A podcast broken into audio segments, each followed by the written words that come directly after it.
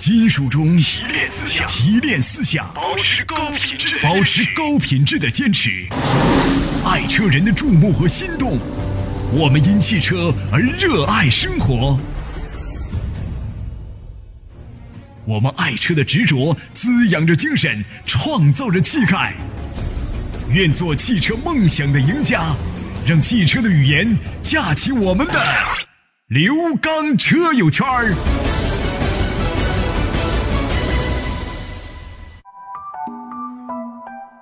听众朋友，大家好，欢迎大家收听刘刚车友圈。大家好，我是刘刚。继刘刚说车之后，我们呢再一次推出了这档刘刚车友圈节目。这是呢每天我在我们的当地的交通广播在做节目的一些直播录音，啊，同时呢也是一些为大家呢在养车、用车、选车、修车以及我们当地的理赔维权方面啊做的一些节目。节目当中有部分的内容已经被剪辑掉，因为里面含有广告。同时，这档节目呢，希望在大家平时养车、用车、选车、修车方面，能够给大家提供一些帮助。好，接下来的时间，我们就走入到今天的刘刚车友圈。好，听众朋友，那么节目当中涉及到的热线电话以及微信公众平台，那是我们直播节目当中共用的直播平台。希望大家在节目之外呢，和我个人的联系方式进行沟通，避免耽误到大家。我个人的实时微信“汽车刘刚”的全拼，我的微信公众平台号码“刘刚说车”，还有每周一到周五晚间为您开通的我个人电话幺五五六八八幺二幺七七幺五五六八八幺二幺七七，每天晚间八点三十分到九点三十分，周一到周五可以拨打，我们可以直接的跟您进行一对一的沟通交流。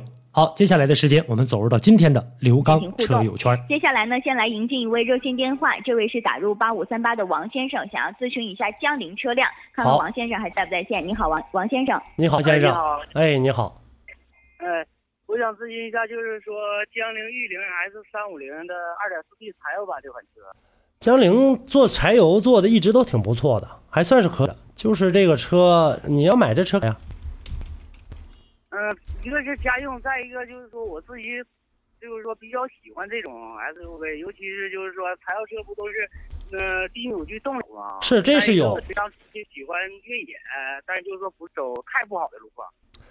呃，我能告诉你一点的就是特别特别的，呃，噪音非常非常大。然后后期有一个，这都无所谓，就是说后期的就包括你做这个，呃，这这个这个这个，就是说越野的情况下也都没有问题。但是我想跟你说的是，有一个问题是将来啊，你在使用它的过程当中，可能会导致在保这个检测线的过程当中，在检测的时候会出现一些问题，比方说这个排放标准不够，出现这样的一些情况。还有呢，就是说在后期的这个柴油车在养护的过程当中，它的这个这个这个呃养护费用比较高一些，这个你要考虑。哦，如果你要做作为家用来讲的话，我以为你要拉点啥东西，那可以。如果你作为家用的话，我不太建议你去买它。柴油车没坏呢，出点问题的话，修车老贵了。哦，嗯，所以说你要说你说我要买这东西，我要干啥干啥干别的，我拉东西我必须得用这样柴油的，走道还不好，那行。你说一个家用，平时就为了一个玩儿，那我就有点实在是有点不太建议你买它了。嗯，啊，那刘刚老师，我想再咨询一下，就是说我是去年新提了一款那个呃东风景逸的叉三儿，这东这个车现在跑了五千，呃东风景逸叉三儿，嗯现在这个车跑了五千多公里，不到六千。啊，就是说早晨起完车了以后，就是车车打着了以后，就是一加油，就是说给一点给一点油，一松油的时候，感觉就像排气管子里面就跟那个要放炮那感觉，还比没放的那感觉。嗯，你里面是不是捐住水了，或者是或者是哪块儿这个有有这样的一个情况？呃，一般情况下都是排气管里面容易捐水，然后出现这样的排气不畅，然后出现正常来讲五六千车应该是没问题的。而且我我那个问了他们一下，嗯我这车油耗就是说刚提回来的时候是九个六，嗯九个七，嗯，现在现在已经现在就是降了一个，就是八个六八个七，有时候也达到八个八，啊在市区。啊，你你这个跟我车有没有毛病呢？你现在跑多少了？跑不到六千，五千多点儿。换油了吗？换机油了吗？呃，换完了，我是呃，三呃三千多一点点换的。三千多，这车也就这质量了，也就这样了，没啥太大的，因为油已经是降下来了嘛，多少降一点了嘛。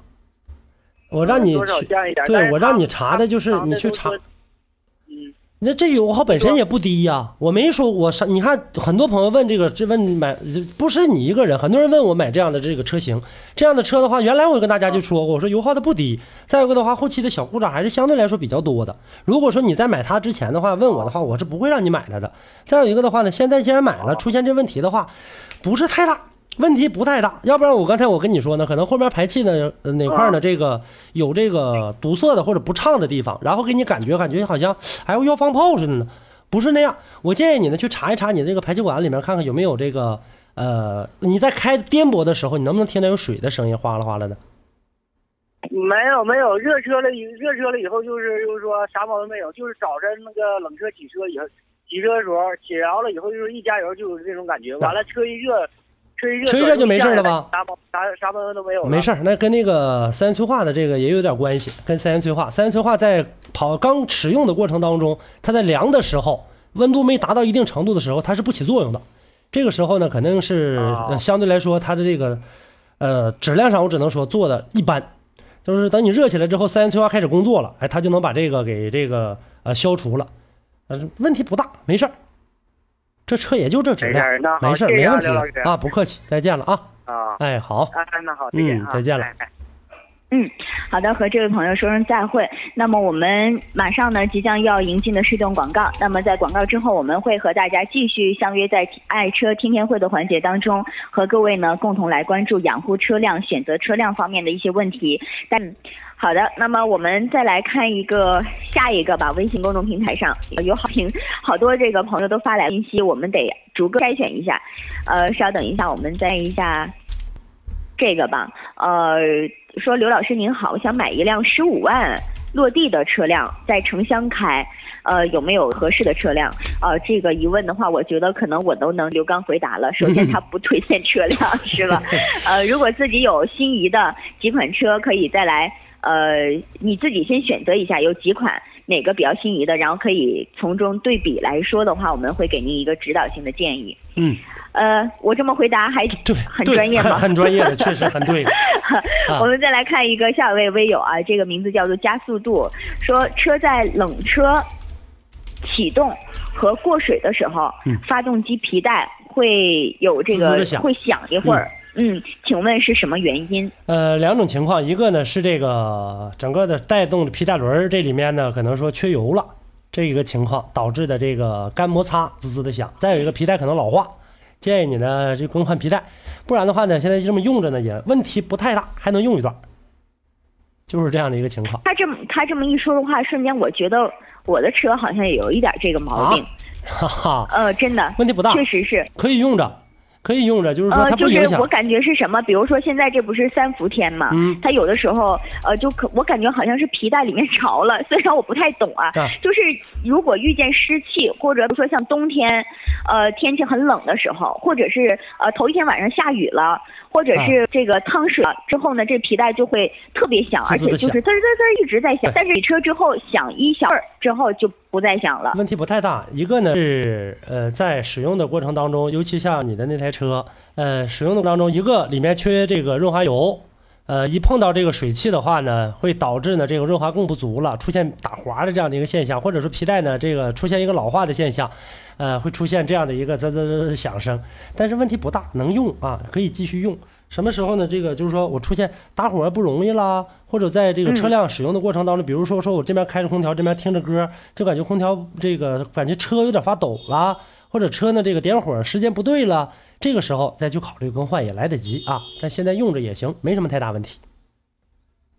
嗯，好的，那我们这个再来呃和你呃再来看一下吧。这有一个是嗯，保险的问题，好，保险的问题说那个车子和摩托车相撞了，然后呢，呃，车是主责，摩托次责，嗯，车子保险杠装掉了，嗯报了保险，打算在外面修，呃，但然后呢，他打算在外面修，嗯然后 4S 店打电话说，这个质保期内车子在外面修了之后，呃，出了事儿，就不管了。请问 4S 店这样说有依据吗？呃，说又不是特别大的交通事故。那没办法，你跟他说了，他现在四 S 店就指着这个售后挣钱呢。你既然跟他说了，然后再去这个呃有啥问题的话，他肯定会吓唬你，强制性的进行这个呃让你到店里去保养或者是维修。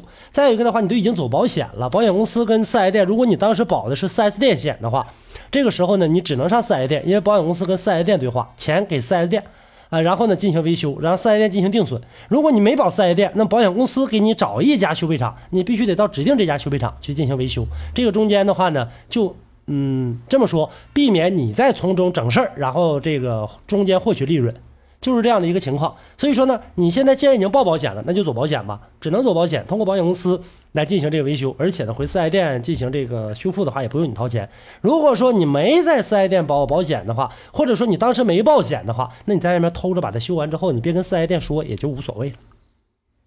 嗯嗯，呃，其实呢，这个中间也确实，呃，还为了是避免有的人可能会从中做一些做一些梗，然后骗保啊等等的这样的问题。我身边有一呃位，既然是有呃，既然是这样的话，咱们就只能按照现在的这种情况来进行处理了。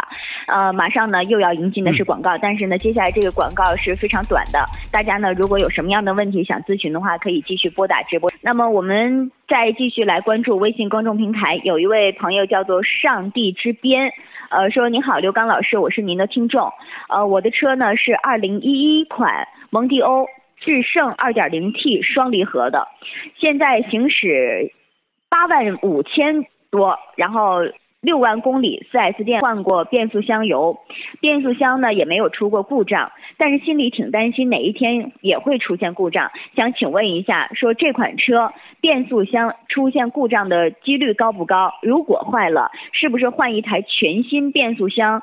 要八万元左右，还有就是因为出保了以后，变速箱油的这个换变速箱油的时候，在修理店不去四 S 店换可以吗？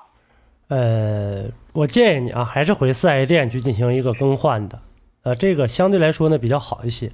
另外，蒙迪欧的这个双离合呀，确确实实在这个整个的市场当中，它遭受到的争议非常非常的大啊。这一点上来看的话呢，现在啊，很多朋友他的这个双离合变速箱应该说是呃谈之色变。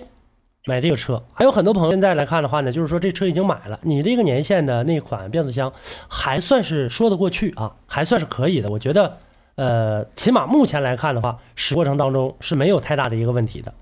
呃，而且呢，你现在没出问题，你就不用去过多的考虑它了，因为现在还没有这个出问题的话，干嘛考虑它要坏呢？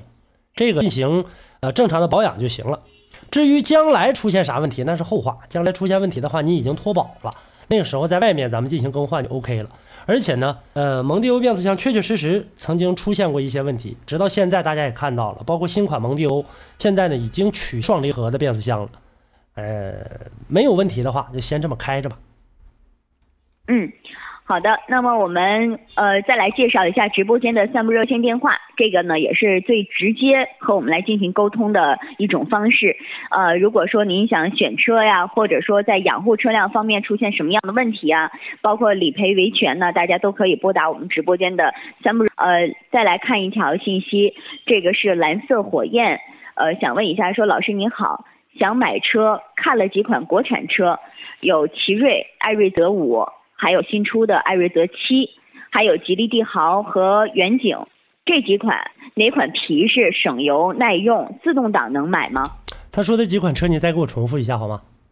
呃，奇瑞啊，艾瑞泽五啊，还有艾瑞泽七。那这不都是奇瑞旗下的吗？五和七的话，要买的话，我建议你就还是看看七吧，七的话能更好一些，更大一点。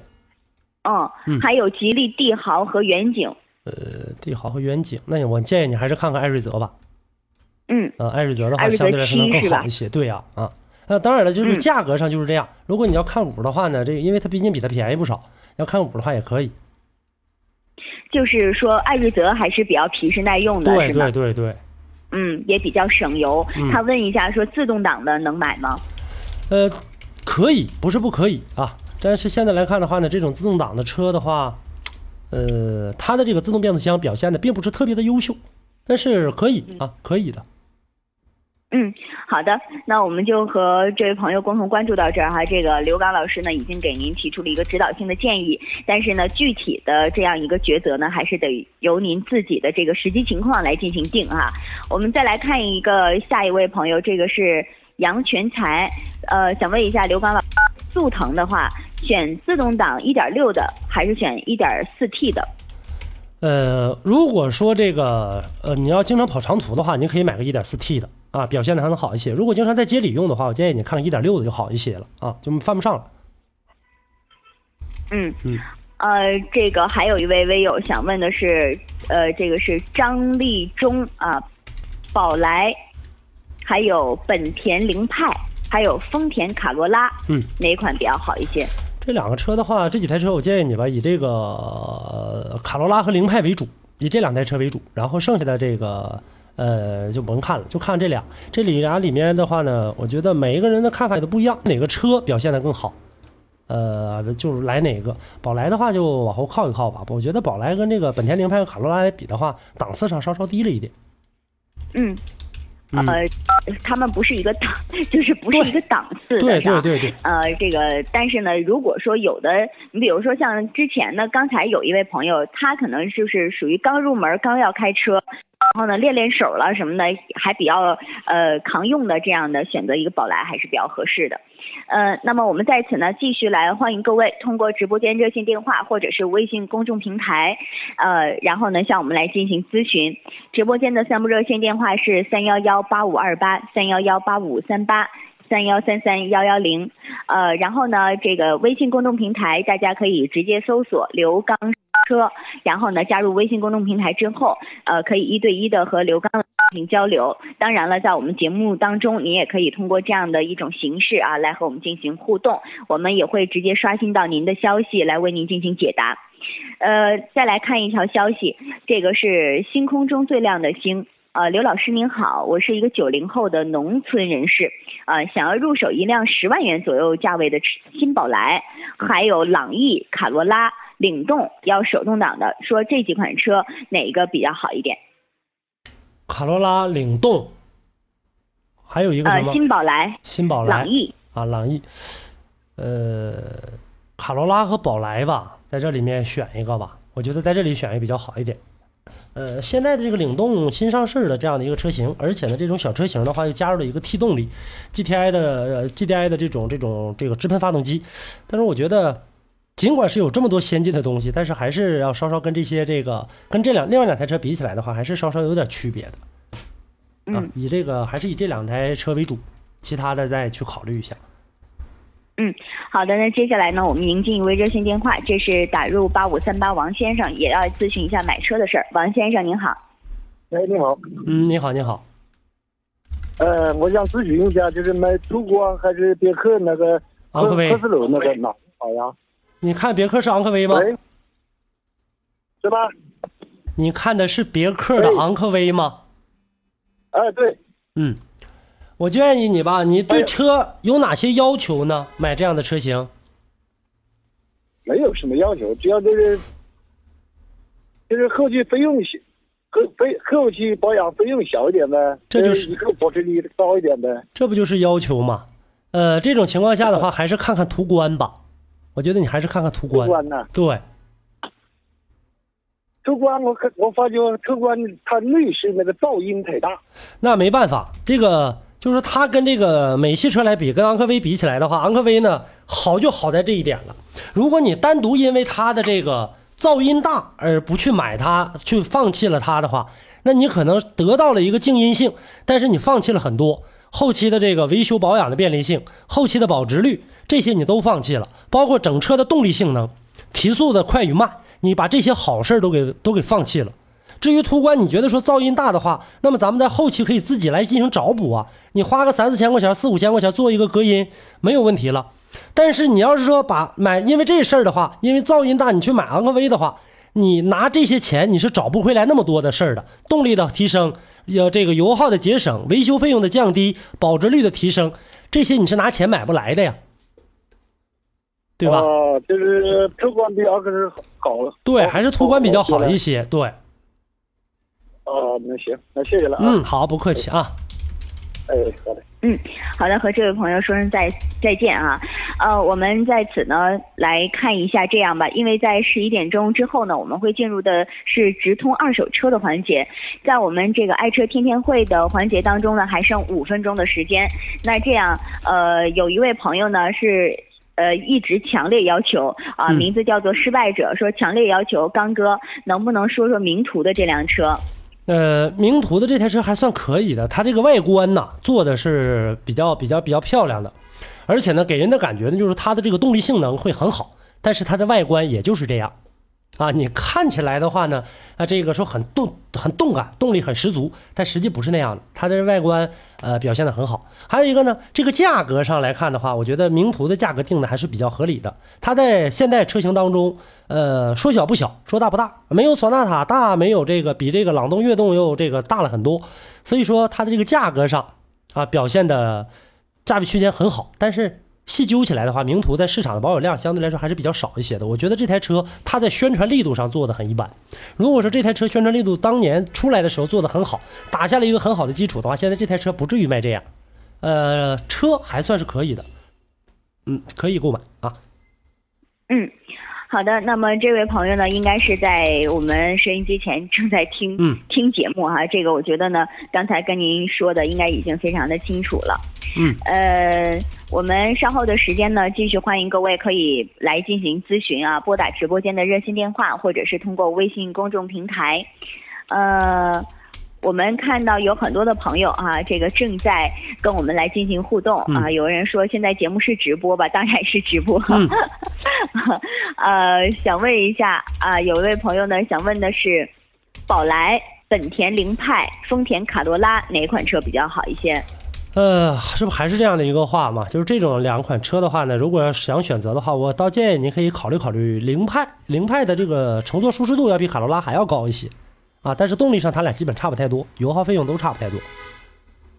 嗯，这是两个人问了同样一个问题。对对对，啊，呃，看来这两个朋友他们两个想看的想看的这个车辆基本上达成了一个共鸣了，是吧？嗯嗯，确实是这样。呃，好，我们这个来看一下吧，再来看一个是，呃，我来筛选一下啊，筛选一个比较具有代表性的一个话话题吧，呃。有很多的朋友给我们发来消息，我们在此要提醒一下朋友啊，这个有什么样的问题，尽量呢一次性说完，别刷屏，因为我这样一翻一页儿，然后整个全都是这一个人说的话。是是是，啊，呃，呃，我们再来看一下这款吧，呃，宝骏七三零啊，这个想问一下，宝骏七三零这款车值得购买吗？就是用来拉货，小毛病多不多？呃，宝骏七三零用来拉货的话还是不错的啊，整个的这个车的故障表现的也不是很高，然后呢，这个费用上来看的话呢，跟这个呃微型车用的费用差不太多，那肯定要稍稍高一点，但是基本上可以持平。所以说这么来看的话呢，我觉得宝骏七三零性价比还是蛮高的，可以啊。嗯，好的，那么我们继续呃，通过直播间、热线电话、微信公众平台来和我们进行节目的互动。大家呢现在可以直接搜索“刘刚说车”啊，然后呢是“刘刚说车”的全拼，也可以直接搜索这四个字，也可以都能够搜到这个我们的微信公众平台。这样的话呢，在我们节目的直播当中和可以呢和我们一起来共同交流和互动。呃，来看一下这位朋友是品味人生，想问一问缤智和 XRV 哪个比较好？呃，缤智和 XRV 基本上就算是一台车呀，这个你让我怎么跟你说呢？呃，我觉得，呃，注重舒适性，还是那句话，这么推荐吧，注重舒适性看 XRV，注重这个动力性好一点的，呃，看缤智。实际他俩在这个事儿上也没差特别多，但是确实有点差距，就是这样。嗯，另外他还要问一下，说丰田 RV 四和本田 CRV 哪个更合适？丰田 RV 四、CRV 这俩车呢各有优缺点吧，也同样是这样一个道理。我觉得，呃，CRV 的舒适度要比 RV 四要好很多，但从动力上来看的话呢，从这个价位区间来看的话呢，CRV 表现的稍弱一点。你比如说它2.0的同为2.0的，它赶不上 RV 四的动力；2.4的价格上又高出了好多。呃，还有一个呢，在城市 SUV 既然已经叫到 SUV 了，我们要想到底盘的这样的一个高矮程度。CRV 的底盘比较矮而这个 RV 四的 RAV4 的这个比较高一些，RAV4 将近二十、十九点多，而呢这个 CRV 呢是十三点几，低了一点，嗯所以说这也是舒适度的一个好舒适度的一个表现。好的，那么我们这个爱车天天会的环节呢，就先和各位共同关注到这儿。稍后的时间将要迎进的是一段广告，在广告之后呢，我们将要。